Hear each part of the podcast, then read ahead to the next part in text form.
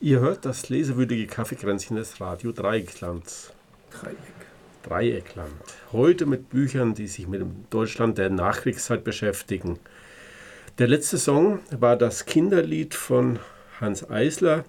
Soeben wurden die drei Romane und Wo mein Haus von Peter Kurzek, Irgendwo in diesem Dunkel von Natascha Wodin und Band 1 aus Willy Bredels Romantrilogie ein neues Kapitel vorgestellt. Damit kommen wir nun zu unserer Diskussionsrunde. Alle drei Romane sind ja stark autobiografisch gefärbt. Was erfährt man aus den Schilderungen der Autorinnen denn über das Nachkriegsdeutschland? Also nochmal so schwerpunktmäßig, was, was würdet ihr da so als Quintessenz vielleicht rausholen? Ja, also bei Peter Kurzek, ähm, er war ja fünf, ähm, direkt nach dem Krieg, erfährt man vor allem die Situation seiner Familie, die eben aus Sudetendeutschland gegangen ist, geflüchtet ist, wie auch immer. 46 wurden sie in einem hessischen Dorf angesiedelt und man erfährt vor allem die Notsituation, mit nichts quasi anzufangen. Äh, alles ist improvisiert, die Schulhefte werden zusammengebastelt aus Papier, die Schultasche wird aus einem Tisch, Billardtischfilz genäht, die Mutter näht sehr viel aus Kartoffelsäcken und so weiter. Hunger. Ähm, und das Kind beobachtet sehr viel, wertet sehr wenig, beobachtet einfach und versucht die, die Situation zu klären. Besonders auch der Vater, der aus Kriegsgefangenschaft wiederkommt, den er gar nicht kannte. Ja, das ist so die Situation. Und dann eben späterer Zeitraum, aber das ist schon später eben, wo Kurzek auch autobiografisch verbunden ist, diese Situation der Displaced Persons in den ähm, Armeekasernen. Ja.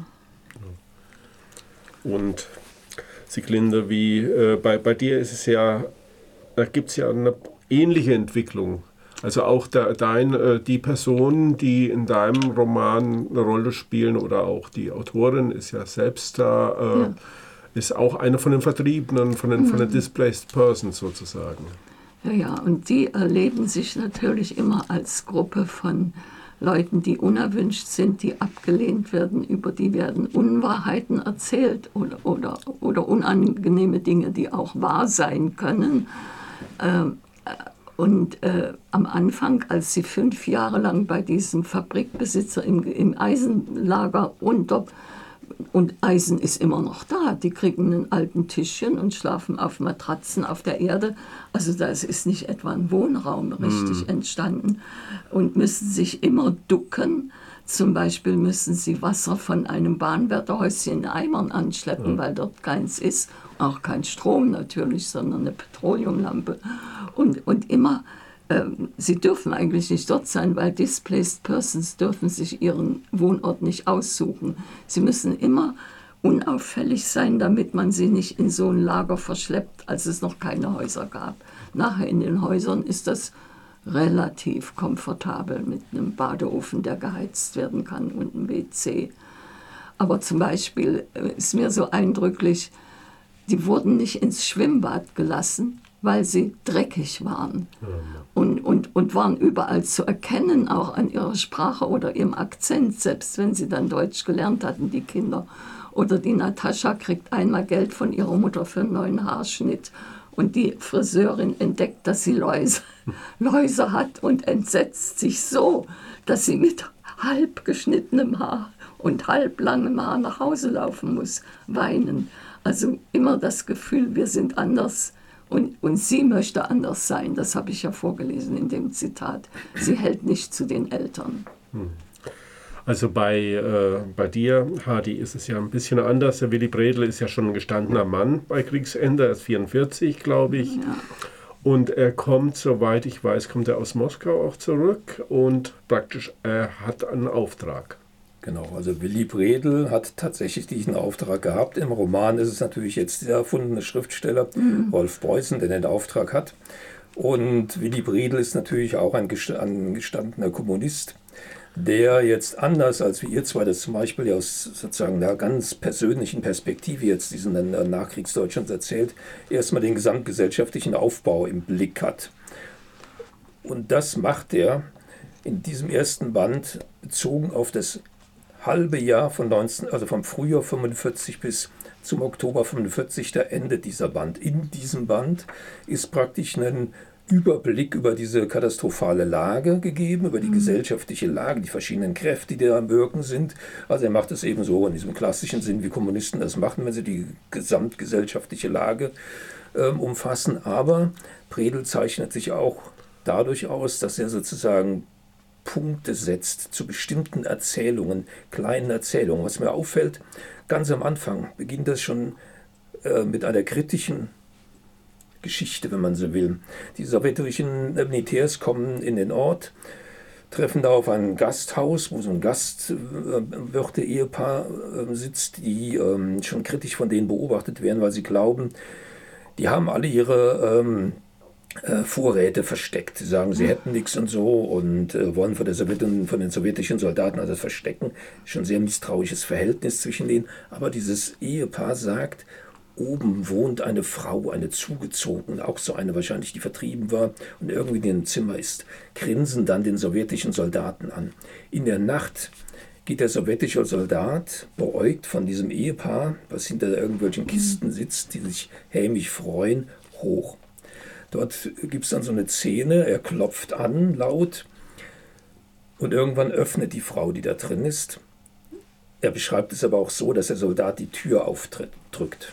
Mhm. Ein, sozusagen äh, zieht ihn an und, äh, äh, und dann am nächsten Morgen, es wird weiter nichts äh, darüber beschrieben, kommt der Soldat aus diesem Zimmer wieder raus. Man weiß jetzt nicht, was da vorgefallen ist genau geht die Treppe runter und man hört oder man liest wieder dieses Ehepaar im Hintergrund, dieses Luder, sagen sie ja nur.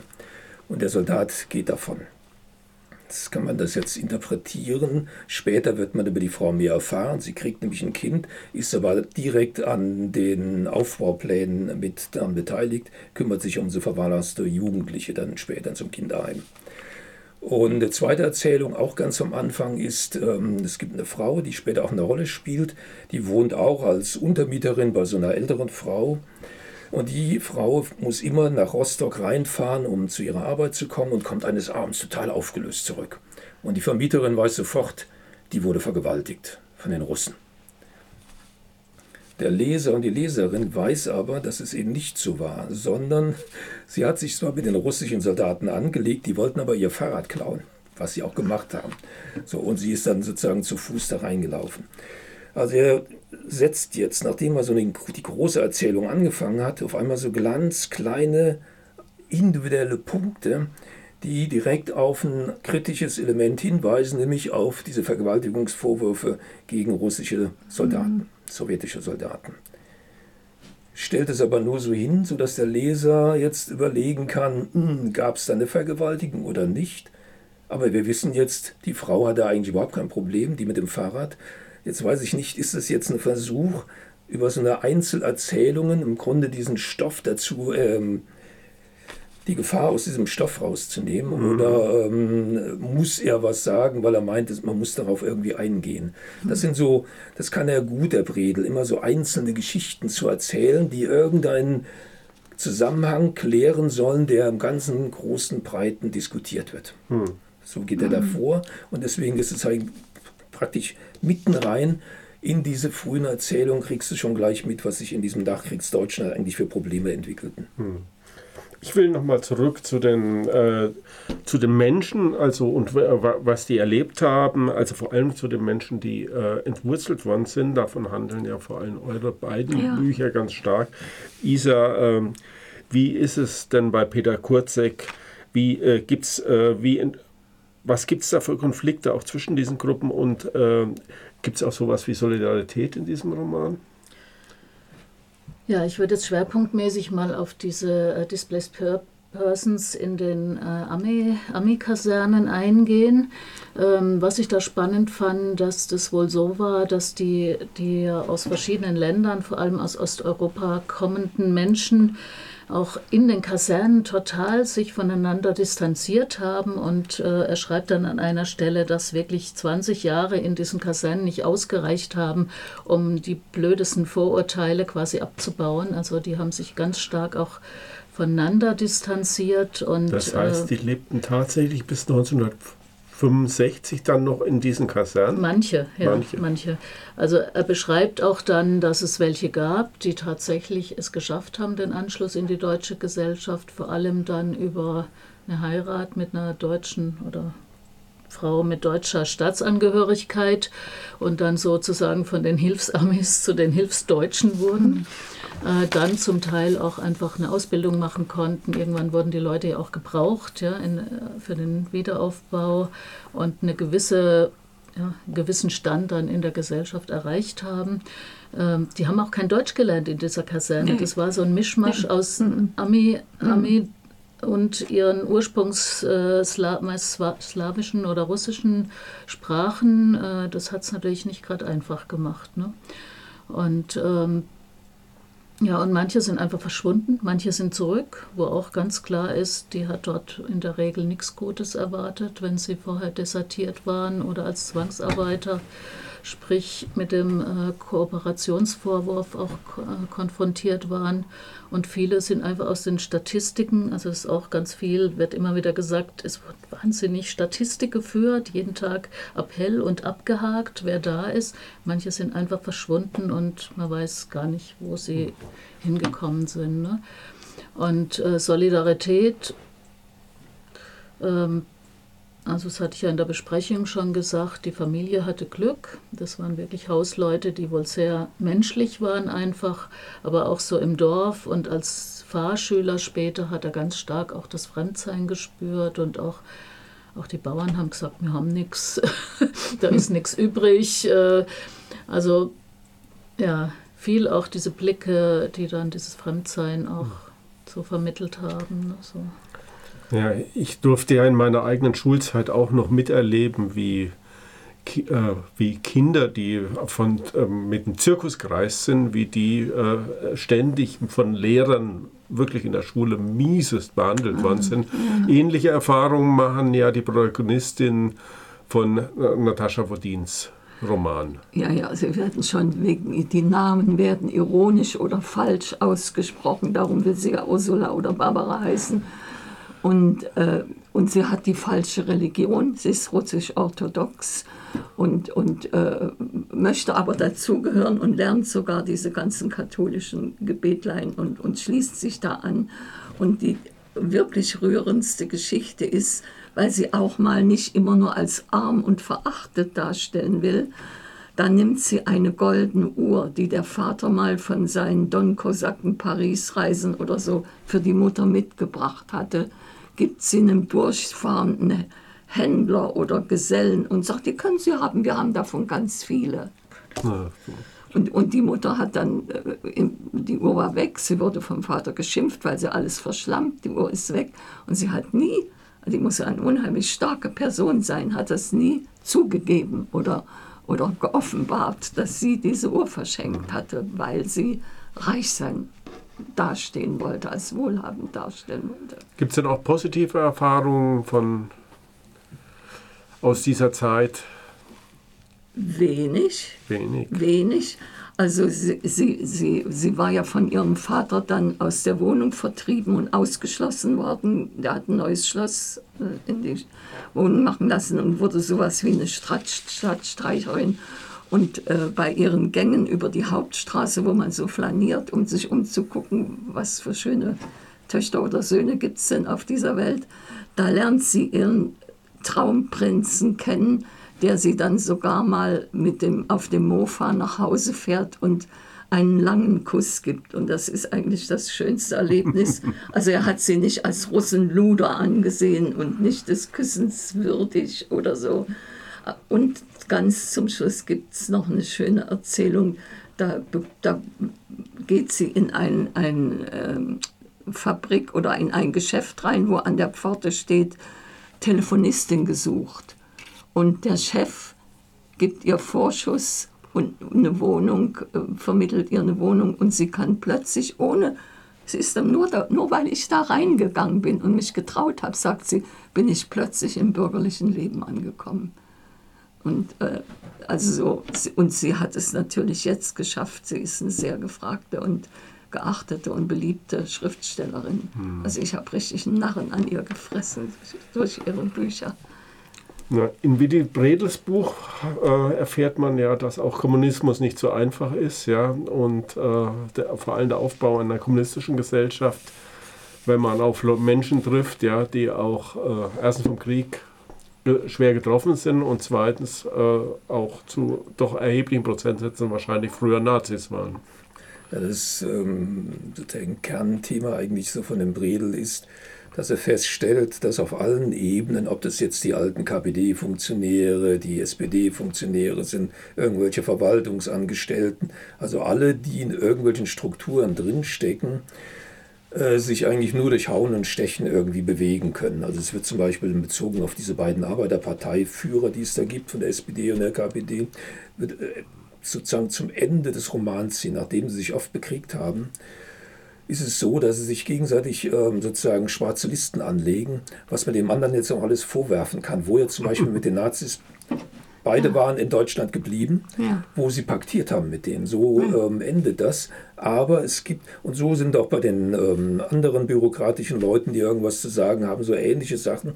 Aber es gibt eine Unterschicht, sozusagen eine, ein warmer Strom in dieser Erzählung, dass eben ähm, junge Leute, die ähm, nicht so stark beeinflusst wurden, zum einen durch diese Arbeiterkämpfe gegeneinander vor dem ähm, mhm. Dings oder überhaupt durch den Einfluss durch den Nationalsozialismus sozusagen die neue Generation repräsentieren, die durch dann an verschiedenen Beispielen wird das so gezeigt, diesen Aufbau voranbringen, indem sie sich frei machen von all diesen ganzen Sachen, die jetzt diese ein bisschen Älteren im Kopf haben. Mhm ähm, nicht belastet sind. Und deswegen ist es halt immer so, so auch da macht das wieder so an einzelnen Beispielen so fest, wie eigentlich diese neue Gesellschaft aufgebaut wird. Zwar braucht man die alte, sie haben die Erfahrung, aber sie haben auch viel im Kopf, was da nicht mehr reingehören sollte. Und dafür braucht es eben die Jungen, die entsprechend dann äh, diese neue Form aufbauen. Am Ende von diesem ersten Band wird dann das aber dann nicht so ganz klar, weil der endet praktisch noch in der ziemlichen Auseinandersetzung zwischen den verschiedenen Kräften. Das geht sogar so weiter. Also ein Nazi hat sich als Kulturbeauftragter der Stadt Rostock etabliert, ist auch in die KPD eingetreten, ist aber immer noch Nazi und überlegt sich, wie er jetzt praktisch diese Situation ausnutzt, diese Stellung, die er hat, um jetzt den anderen zu schädigen. Da hat er ganz konkret, hat er so einen Blick, so endet dann dieser Roman fast kriminal, wie so ein Krimi. Ne? Man weiß, der hat, baut jetzt irgendwas auf. So wird es dann weitergehen mit irgendeiner, um andere jetzt zu schädigen. Also es ist so eine wirklich eine zwiespältige und deswegen aber eine interessante Erzählung von der Predel. Es ist nicht einfach nur so ein Hurra, wir kommen jetzt, die SED wird gegründet und der Aufbau geht voran, neues Deutschland, sondern es gibt immer wieder verschiedene Stolperfallen, über die man fällt.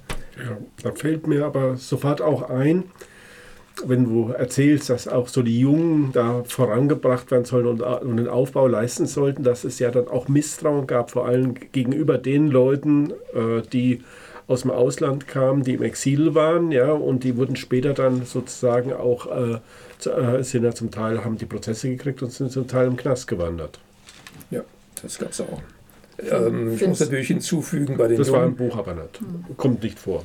Ähm, nee, das so, also tatsächlich ist es nur ein halbes Jahr. Also es, da passiert eigentlich, äh, ein halbes Jahr ist kurz, passiert viel mhm. in, in dem Roman, aber bestimmte Dinge sind halt eben einfach nicht mehr berücksichtigbar. Das kommt dann in den späteren Sachen. Ich will aber trotzdem noch auf die Jugend hinweisen. Ich hatte es in meinem Text schon gesagt. Natürlich gibt es auch Jugendliche, die als illegale HJ-Gruppen gegen diesen Neuaufbau kämpfen. Das sind auch Jugendliche, die aus der alten HJ stammen. Es gibt dann auch die ehemaligen HJ-Führer, die dann Einfluss auf die ganzen Sachen haben. Also das schreibt er auch. Hm. Also es ist nicht nur einfach sozusagen äh, mit der Jugend geht alles voran, sondern auch dort ist sehr viel, also das Bewusstsein, was kaputt ist, das wird ja ganz deutlich ist das Hauptproblem, was man hat. Das Bewusstsein, das, was die Leute im Kopf haben, was sie wirklich aus dieser Nazi-Ideologie drin haben, das ist das, was das äh, größte Hemmschuh hat. Haben Sie sicher auch recht gehabt. Ich will das Thema noch mal kurz wechseln, noch mal Isa fragen, auch wie das bei Peter Kurzek. Ähm, du hast schon äh, viel gesagt über diese Alliierten. Wie waren die denn angesehen? Äh, äh, Gibt es da irgendwas, wie die in der deutschen Bevölkerung so ankamen? Wenig eigentlich. Es gibt eine Stelle, die habe ich jetzt nicht mehr gefunden, wo er als Kind sich erinnert, dass er vom Lastwagen von ganz netten Männern runtergeholt wurde, also dass er positiv erlebt hat. Ähm, ich finde es auch erstaunlich, dass eben auch das, was sie jetzt an politischer, also was da ja auch an politischer Veränderung oder so ähm, passiert ist, dass es bei Kurzek so wenig Thema ist. Aber das ist, denke ich, weil er so konsequent aus der Kindersichtweise eigentlich erzählt. Mhm. Es gibt, und er war ja eigentlich ein Linker auch, ja. Ähm, es gibt eine Stelle, das, das ist so ein Halbsatz, ne, wo, wo er dann sagt, ja, Schuld dran, dass es jetzt irgendwie nichts zu essen gibt und so weiter, ist eigentlich dieser Hitler oder wie auch immer hieß, dieser Ausländer, der den Krieg verloren hat. Ne?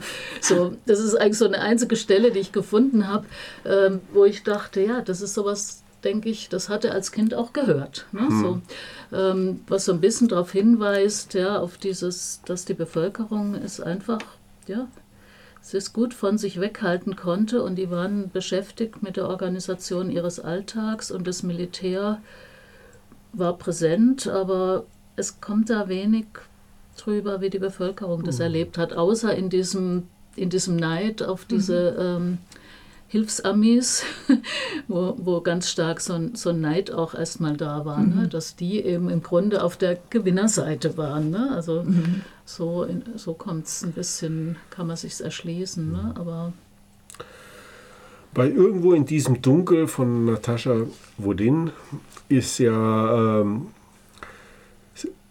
ist es, äh, sind, ja, äh, sind ja eigentlich zwei verschiedene Alliierte, auf die die Familie trifft. Ja, aber von den Russen, da, den weichen sie sehr schnell aus, als die nachrücken. Die das sind Amis. nur zwei Monate, ja. Ja, das sind nur zwei Monate. Und, äh, und äh, da, da ist überhaupt nicht die Rede, sondern nur, dass sie eben, wenn sie sich hätten repatriieren lassen, dass sie dorthin gerichtet worden wären als Kollaborateure, weil sie ja angeworben worden waren. Und sie sind auf diese Anwerbung, auf das Angebot eingegangen. Erstens waren es falsche Versprechungen über Wohnung, Ernährung und so.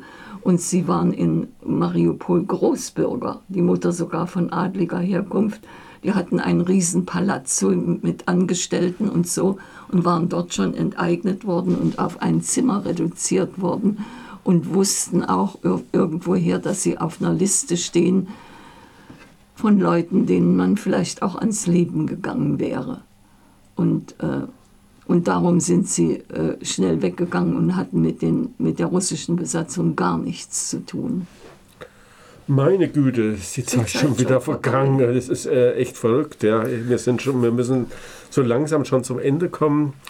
Ähm, ich hätte noch eine ganz, ganz, wir machen jetzt noch eine, eine, ganz kurze Frage zu den Frauen in diesem Roman. Die spielen ja auch eine, äh, eine wichtige Rolle oder eine zentrale mhm. Rolle. Wie ist das Bild der Frau in die, äh, in dieser Nachkriegszeit. Später wird ja, tauchen die, ich habe gestern eine Doku gesehen, die unbeugsamen Frauen in der deutschen Politik, die tauchen in den 50er Jahren eigentlich nee. nicht auf, ja. Nee, nee, und, und die, die Natascha, äh, das Mädchen Natascha, das am Ende dann 16 ist oder so, die kann ja gar kein anderes Ideal haben, als auch versorgt zu werden, zu heiraten, einen Deutschen unterzukommen und endlich mal zur Ruhe kommen, besonders um, um diese Belastung durch den Vater zu entgehen. Also beim Bredel ist es so, da werden die Frauen natürlich, die wenigen, die er dann dort beschreibt, sind an führender Stelle tätig. Also sie sind im Aufbauprozess tätig, sind ähm, Frau vom Bürgermeister, die ganz aktiv ist und so, und andere Frauen genauso. Äh, insofern ist es ein, ein anderes Verhältnis als jetzt in den anderen Büchern, weil sie sich frei kämpfen können auch gegen, also das beschreibt er auch, gegen diesen alten ähm, Männerdruck, der da existiert. Bei Kurzek ist es die Mutter, die sehr die Versorgende ist. Ähm, gibt es eine ganz berührende Stelle, wo er mit ihr in Gießen ist, der kleine Fünfjährige, und sich so eine Fantasie, weil er merkt, die Mutter hat Angst, ne? Mhm. Ähm, sie fühlt sich auch fremd, so eine Fantasie entwickelt, dass er der große Ritter jetzt neben ihr ist mit dem Schwert, um sie zu beschützen. Das fand ich ganz schön. Ja, und sonst ist es eher eine Leerstelle. Ne? Also gerade bei den Dis Displaced Persons, da gab es ja viele, viele Frauen, die kommen natürlich nicht vor, weil die waren nicht in den Kasernen. Ne? Mhm. Also das ist eher so eine Leerstelle eigentlich. Ne? Gut, äh, könnt ihr noch mal ganz kurz äh, Titel und Autoren nennen? Ja, ich habe vorgestellt Peter Kurzek und Wo mein Haus, erschienen beim Schöpfling Verlag 2022, eben posthum in großartiger Fleißarbeit von Rudi Däuble herausgegeben. Und mein Buch war in, irgendwo in diesem Dunkel von Natascha Wodin. Und äh, ja, ist bei Rororo erschienen, kostet 14 Euro. Und ich hatte von Willy Bredel ein neues Kapitel, schon erschienen 1959 im Aufbauverlag. Das Buch wird man da nicht mehr finden, den Aufbauverlag schon, aber man kann es antiquarisch noch, also das kriegt man für 3 Euro im Antiquariat. Gut. Dann, damit müssen wir zum Ende kommen, liebe Hörerinnen und Hörer. Das war das lesewürdige Kaffeekränzchen mit Roman zum Thema Nachkriegszeit. Schön, dass ihr zugehört habt. Bei unserer kommenden Sendung am 13. April wird es um Romane gehen, die sich mit dem Thema Arbeitsmigrantinnen, also mit Frauen, die zum Arbeiten nach Deutschland einwandern, beschäftigen. Im Studio waren heute Siglinde, Isa und Hardy. Vielen Dank an Tina und Birgit, die die Technik gemanagt haben. Morgen um 11 Uhr wird diese Sendung nochmals wiederholt. Mit einem Stück von Rolf Kühn verabschieden wir uns und sagen Tschüss. Tschüss.